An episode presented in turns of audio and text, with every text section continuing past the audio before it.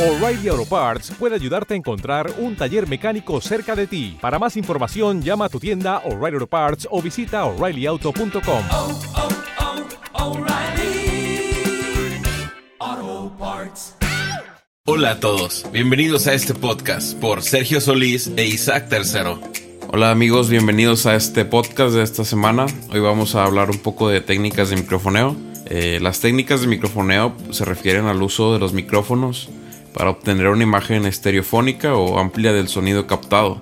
Bueno, estas técnicas se pueden usar en microfonía general distante o cercana de un grupo grande o pequeño, de cualquier instrumento o de alguna voz en particular.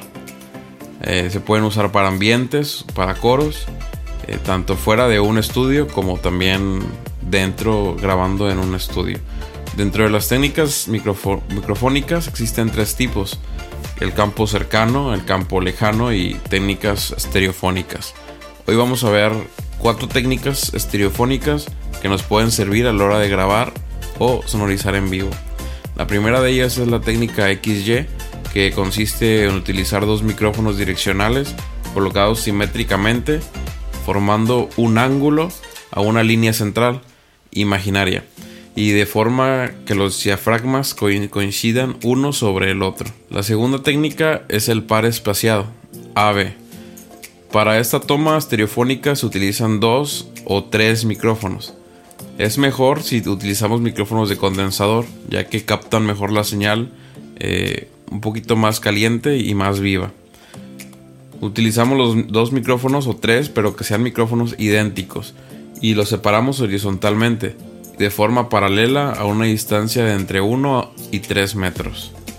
La tercera técnica de microfoneo es la técnica mid-side. En esta técnica se utilizan dos micrófonos de distinta polaridad, colocados en ángulos rectos de 90 grados, y los diafragmas de las cápsulas se colocan de forma coincidente.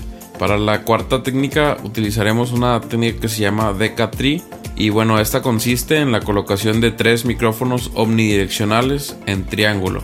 El árbol consiste en una figura de tres puntos formada por los micrófonos omnidireccionales en un triángulo. En un triángulo casi simulando un triángulo equilátero, o sea, que tenga precisos y muy parecidas las tres formas de los lados.